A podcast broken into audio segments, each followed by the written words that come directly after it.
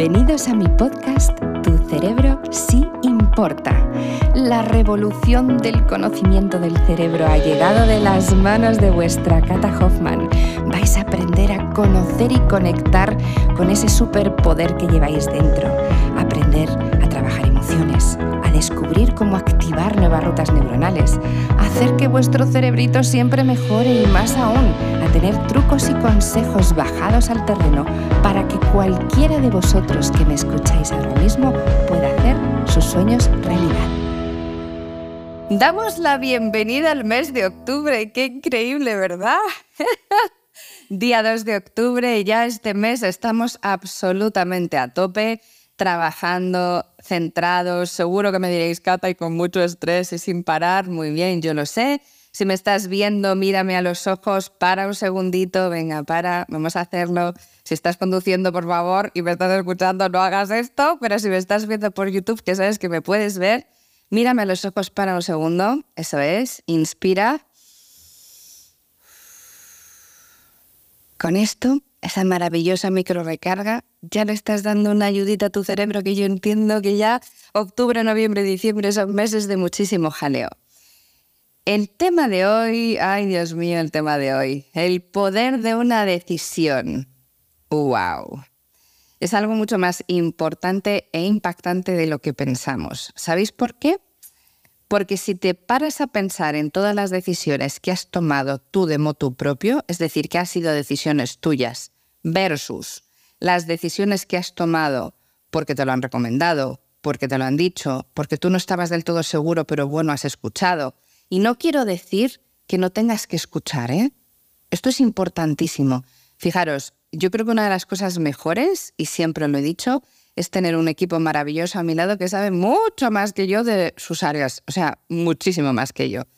Y evidentemente escuchas. Todo el mundo tiene su talento, tú no puedes saber de todo. Y cuando tomas una decisión, ahí es donde viene lo que yo llamo el momento de la verdad.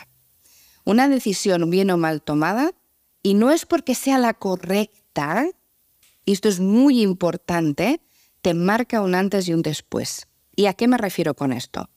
Si yo tomo una decisión, yo, porque pienso que es lo mejor en ese instante, pero yo la tomo siendo totalmente consecuente de mi sentir, de mi pensar, estando totalmente alineada conmigo, y esa decisión luego me doy cuenta de que no era la acertada, no pasa absolutamente nada.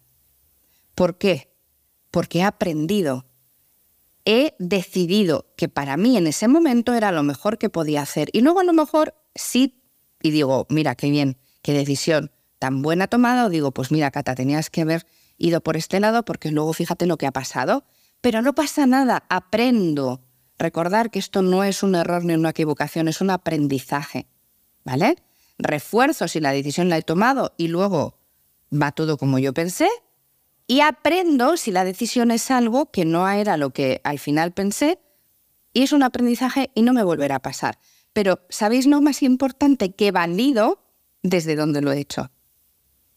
Recordar, las decisiones tienen que ser siempre, absolutamente siempre conectadas con nuestro pensar y nuestro sentir. Cuando consideramos que lo mejor que estamos haciendo es tomar esa decisión porque para nosotros es lo correcto que no tiene que ser para el mundo, ¿vale? Para nosotros es lo correcto. Muchas veces tomamos decisiones que la gente de tu entorno no comprenden, no están de acuerdo. Cuando a mí me pasa eso, yo siempre digo, te escucho, te respeto absolutamente, pero desde mi sentir yo considero que estoy haciendo lo correcto. Pero ¿qué es lo que pasa? Esto no es la realidad. Ojalá de todos los que me estáis viendo y escuchando me digáis que esto es lo que realmente os pasa. Ojalá. Porque nos vamos al escenario más habitual. Yo tomo una decisión y cuando tengo que tomar esa decisión empieza el yin y el yang. El pepito grillo, el angelito y el demonio. Bueno, sí, pero y esto, pero fíjate, y entonces es que, ¿qué es lo que me están diciendo? Pero no me estoy poniendo en la situación. Y empiezas a dudar de ti. Si dudas de ti, o tomas la decisión porque alguien te dice que eso es lo mejor y entonces dices, vale, tú me dices que es lo mejor, yo no tengo ni idea de lo que quiero, necesito, pienso, siento, yo me anulo pienso que lo que tú me estás diciendo es lo correcto y lo hago. Y puede que aciertes, ¿eh? puede que la decisión que te digan otros y tú la hagas sea la más acertada. Pero si tú no lo sientes, ¿sabes lo que te va a pasar? Que te vas a frustrar. ¿Por qué? Porque aunque sea acertada, no te la vas a sentir tuya, no vas a sentir que has sido tú quien ha dado ese paso, no te vas a sentir gratificado. Y si luego no sale bien, te vas a sentir frustrado porque ya va a venir ese maravilloso mundo de la intuición. ¿Ves? Es que te lo dije, es que había algo aquí que me decía que no, es que tengo que escucharme más a mí mismo, es que no hay manera. ¿Te das cuenta de la diferencia? Y eso no quita, yo cuando tengo que tomar una decisión, eh, y sobre todo si es una decisión importante, ¿qué hago? Yo pongo la situación que tengo, la escribo. Suelo coger una cartulina grande blanca y la escribo en el centro. Y pongo alrededor todas las opiniones de la gente que yo valoro, que me importa, que sabe mucho del tema. Entonces eh, pongo todas las opiniones, pues mira, esto sí, esto así, esto así, y tengo todo mi esquema puesto encima de la mesa. Entonces ahora una vez que yo tengo todos los datos, por eso siempre os digo que tener gente que sepa mucho más que vosotros es súper importante, por favor, no os creáis los reyes del mambo porque no es real. Es que no es real que sepamos de todo. Pues ahí, una vez que ya tenéis todo hecho, decís, vale, y ahora, desde toda esta información que yo tengo, ¿dónde está mi sentir?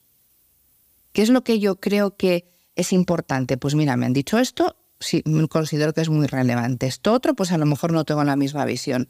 Y desde ese momento, toda esa información la transformas en algo en lo que tú consideres que es válido para ti o no para poder tomar esa decisión. Fijaros, una de las peores cosas yo creo que nos hacen castigarnos mucho a nosotros mismos es cuando respondemos sin pensar muchas veces. Nos pasa que eh, tenéis una situación que os enfadáis mucho y os ponéis en ese momento a escribir un WhatsApp o a responder un email y dais a la tecla boom y decís, no tenía que haber mandado esto. Porque lo estáis haciendo desde un lugar que no es el pensar y el sentir, es un lugar irracional, ¿vale? Y ese lugar irracional no es el más adecuado. Por eso siempre parar. Cuando tenéis que tomar una decisión en el día a día, se toman miles de decisiones. Y a lo mejor no tenéis que hacer un análisis tan exhaustivo, pero sí tener esta frase en cuenta. ¿Esto es bueno para mí? ¿Sí o no? Cuando tenéis que tomar decisiones muy rápidas, paras y te dices, ¿esto es bueno para mí? ¿Sí o no? Sí, tiro. No, no voy. Me freno. Y cuando son decisiones importantes, hacerlo como os he dicho. Todo lo que salga desde vuestro pensar y desde vuestro sentir es correcto, aunque luego esa decisión no te lleve donde tú querías, pero es correcto. Libérate de cargas. No te empieces a fustigar porque la decisión no ha sido buena. Siempre ha sido buena porque en su momento pensaste que era lo mejor. Te pido que este episodio de hoy lo tengas muy presente en tu día a día. El viernes es un, va a ser una clase espectacular, es un taller brutal, porque vamos a hablar de esto muy en profundidad. Esto nos pasa todos, todos los días de nuestra vida, durante prácticamente toda la vida. Si aprendes a trabajar esto, vas a sentirte muy liberado y sobre todo mucho más seguro de ti mismo. Que tengas un día maravilloso. Nos vemos, escuchamos la semana que viene. Chao. Si queréis conocer un poquito más de mí, no os olvidéis, me podéis encontrar en todas las redes sociales, Instagram, Facebook, Twitter, LinkedIn, en por supuesto mi canal de YouTube, en el maravilloso Club Neurofitness, que si no sabéis en mi página web www.catalinahoffman.com me encontraréis, y la música maravillosa en las plataformas digitales, como por ejemplo Spotify, Amazon Music o Apple Music, ya sabéis, buscadme.